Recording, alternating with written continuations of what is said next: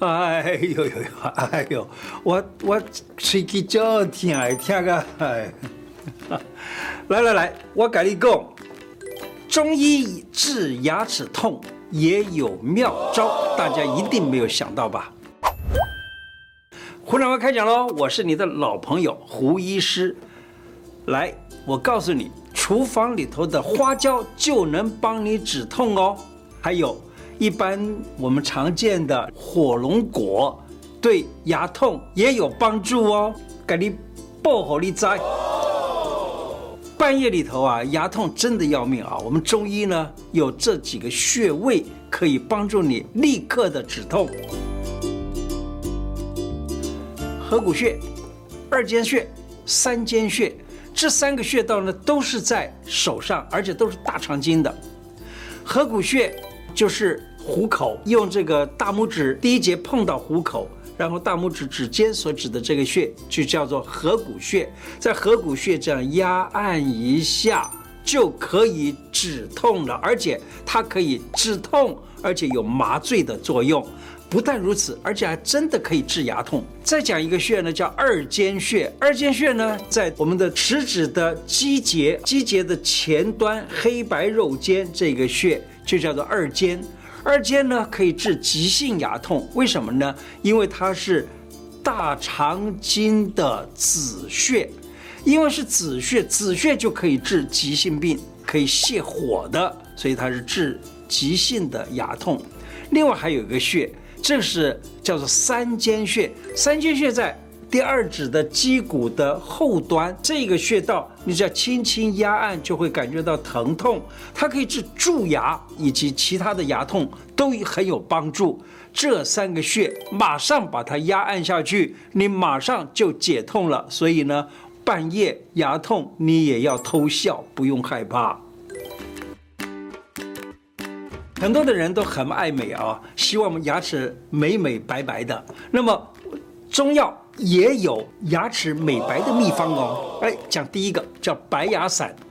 白牙散呢，它里头有几味药啊，都是跟肾有关、跟胃有关的这些药。因为牙齿啊，它这个齿质是属肾的，而牙龈呢是属胃跟大肠的，所以呢，这个白牙散里头呢，几乎就是这一类的药。例如细辛，它可以止痛；枇杷可以止痛。防风治风的药，而且白芷是治胃，茯苓是治肾，那其他还有一些啊，这些药呢各等份，然后再加上石膏，是前面所有药三倍的量，那么这样子做成粉了以后，拿来刷牙很有效。不但如此呢，而且牙疼还有牙齿的保护都能够帮助得了了。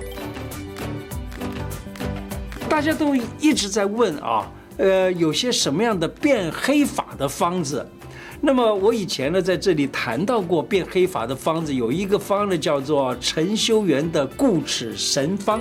固齿神方里头啊，有好几味药都是跟肾有关，好几味药跟胃、脾、大肠有关。除了这以外呢，还有一些帮助止痛的所谓麻醉的作用的药。那其中呢，有个汉莲草，汉莲草啊，它是补肾的。但是呢，汉莲草假如再加一个药，叫做女贞子，你知道发生什么事儿吗？刷了以后，竟然的头发可以变黑。我们这个小编的头头啊，他跟我讲，他头发竟然的刷了几次以后变黑了。但是有人问，哎，胡医师啊，你的头发那么多白发。为什么不把它给刷黑了呢？其实啊，我真的没有那么在意这个头发变白变黑啊。呃，过去呢，有人很多人还问我，哎，你的头发怎么能够变白啊？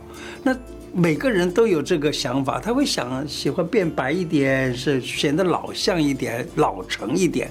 那喜欢变黑呢，变得年轻一点。那个人可以选取自己所想要的吧。除了这个，呃，它可以做刷牙方以外呢，其实也可以当漱口水。因为小孩子啊，他要刷牙的话很不方便，他不一定会刷。可是呢，你把这个药方子把它给搅在水里头，然后让它沉淀。那个水呢，拿来让小孩子漱漱口，漱漱口都对他的牙齿的像像蛀牙啦或者什么都有帮助。中医药啊，补肾跟健胃就可以根治牙痛和牙龈痛。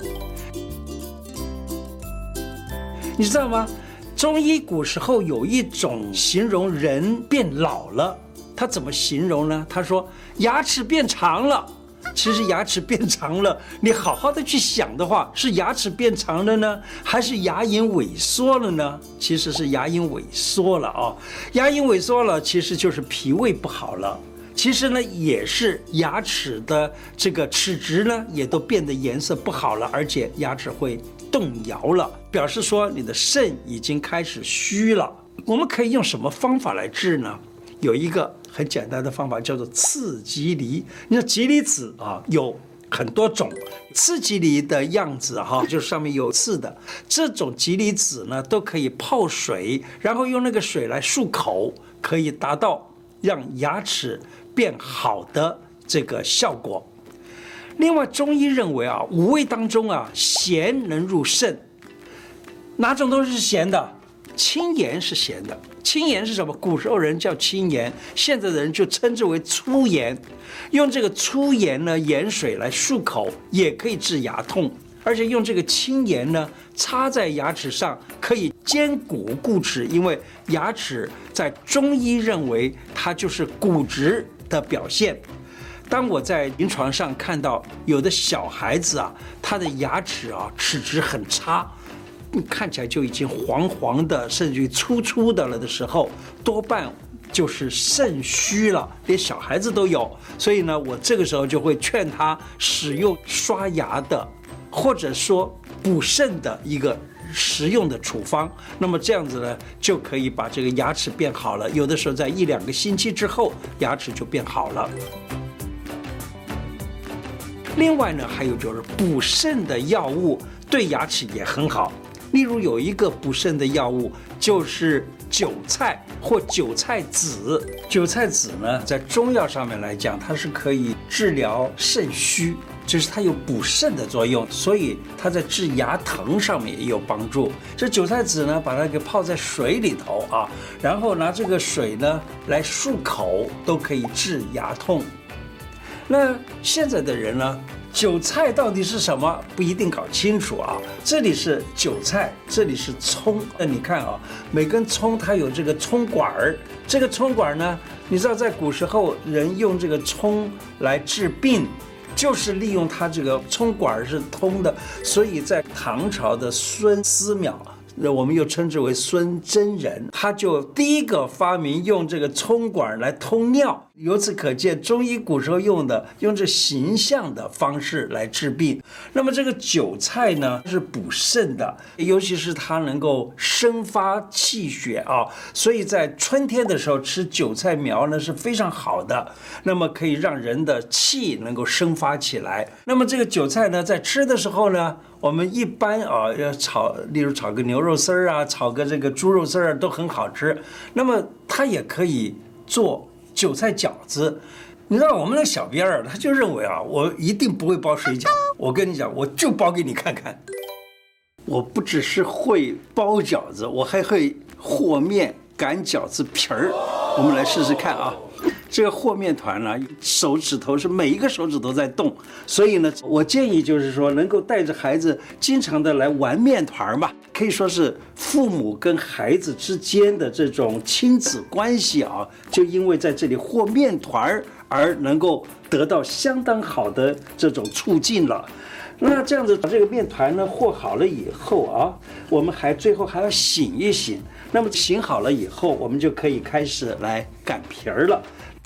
面团呢，先弄成圆形啊，压下去，然后呢，我们可以就在这个面皮上面来擀。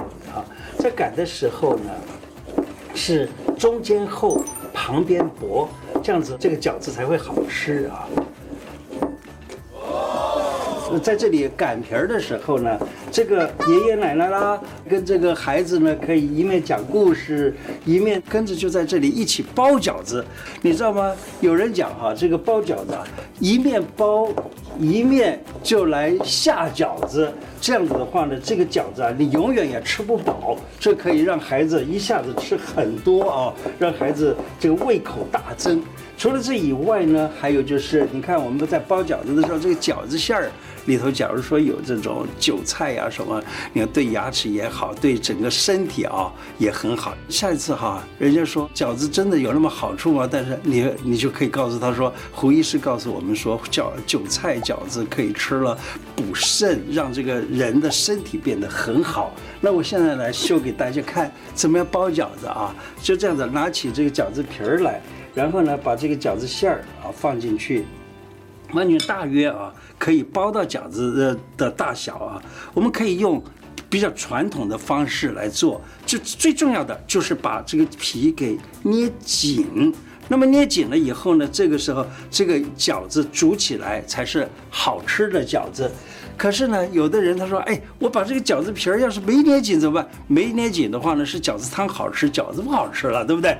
这样子教给孩子们，一面他在做。”一面这个手呢，因为一直在动，他的手的动作好，其实也就引动了他所有的这个脑细胞也变得很好。除了这以外，就是跟孩子们在这个时候呢，话家常啊，说一些忠孝节义的故事，对不对？对孩子说不定他一下子了解了哦，岳岳飞是这样，花木兰是那样，他也懂得怎么样去尽忠尽孝等等等等，这些故事都在。这样子一个亲子关系当中学会了，不但如此，而且这东西又那么好吃呢，是不是？